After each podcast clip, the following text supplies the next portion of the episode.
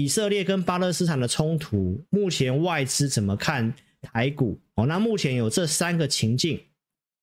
这个情境一就是老师原先跟大家讲的一个方向，哦，就是如果他的一个战争只有在加萨走廊这个区域，哦，没有扩散到其他国家，其实到目前为止还是没有。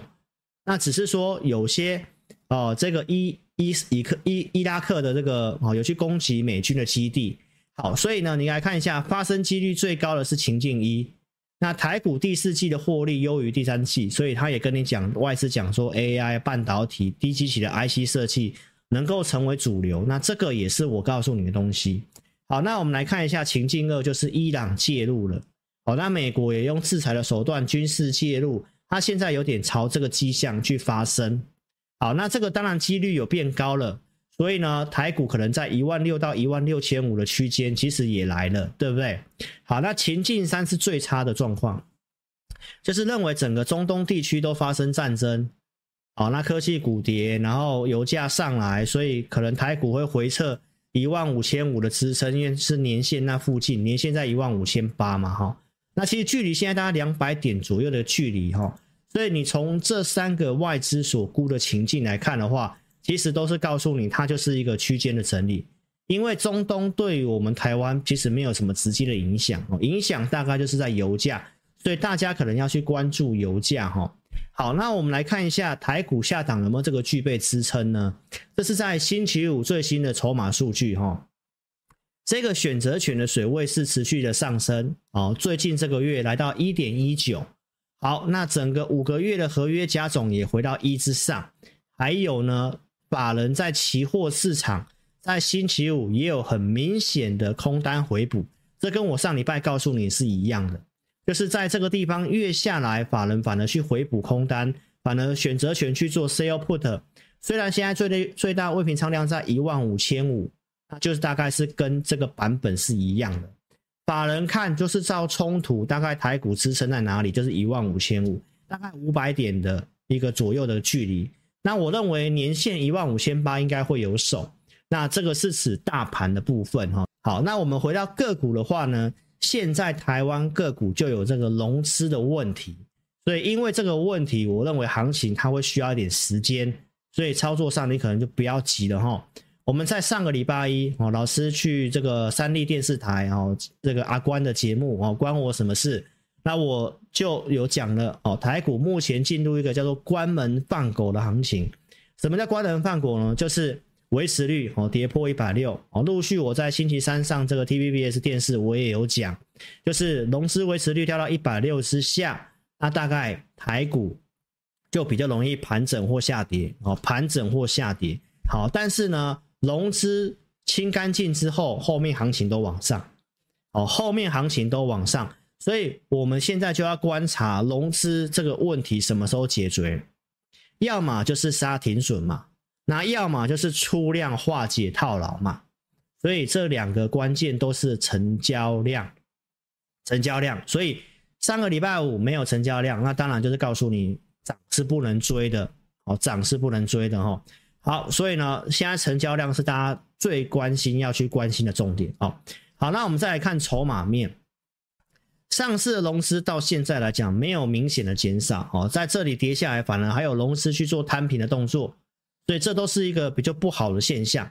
但是我必须要跟大家讲哈，我讲这个东西不是要恐吓各位，而是我要跟大家讲，这个整理要时间。那我认为整理之后是往上看的，这个看法没有任何的改变哦，只是这个筹码面我们必须要观察它。那这就是经验，就是告诉你这里你不要没事不要去。哦，乱动作或者是去做乱摊平的动作，哦，不要给自己找麻烦。好，这上市融资来贵买融资也没有明显的减少啊。哦，那贵买融资稍微维持率比较强一点，还在一百六十上哦。那上市其实已经是跌破了哦。好，所以跌破之后就有这个融资套牢的问题，那就必须要我讲的那两个方式，一个就是出量上涨，带量长红棒去化解这个问题。不然就是要往下一根中长黑带大量的去杀停损，停损杀干净之后你再来买，所以你是不是不能够排除有这个往下出量杀停损的可能性？所以在这里你的操作是不是应该就要多观察，而且要留一定的资金准备低接嘛？好，那我们再来看一下台湾的科技股有没有这个基本面哈。好，这四点框框里面的东西我不重复了哈，就 IC 设计、笔电的换机潮，包括 Windows 十、十二哦，还有什么台积电 CoWoS、台积电的法说会，基本上都验证我框框里面告诉你东西。所以九月底我就告诉你了，最差状况过去了，所以我们看到在星期五公告最新的。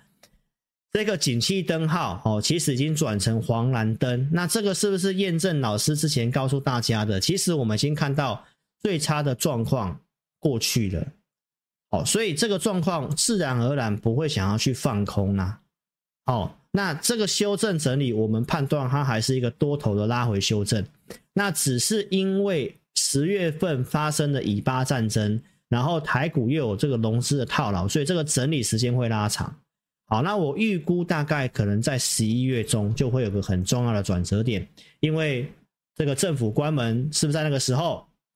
好，那台湾的这个季报也都大概都公告完毕了，那就开始进入财报空窗期，所以未来这两周就很重要。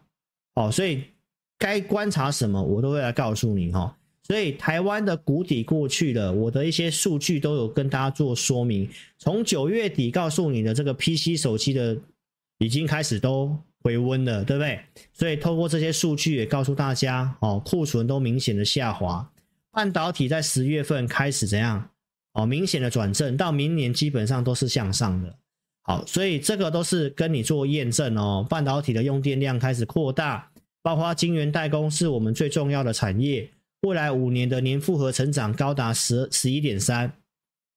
所以这个当然就跟台积电半导体有关系，这是台湾的大族群，所以这方面没有问题。当然台股我觉得有基本面的支撑。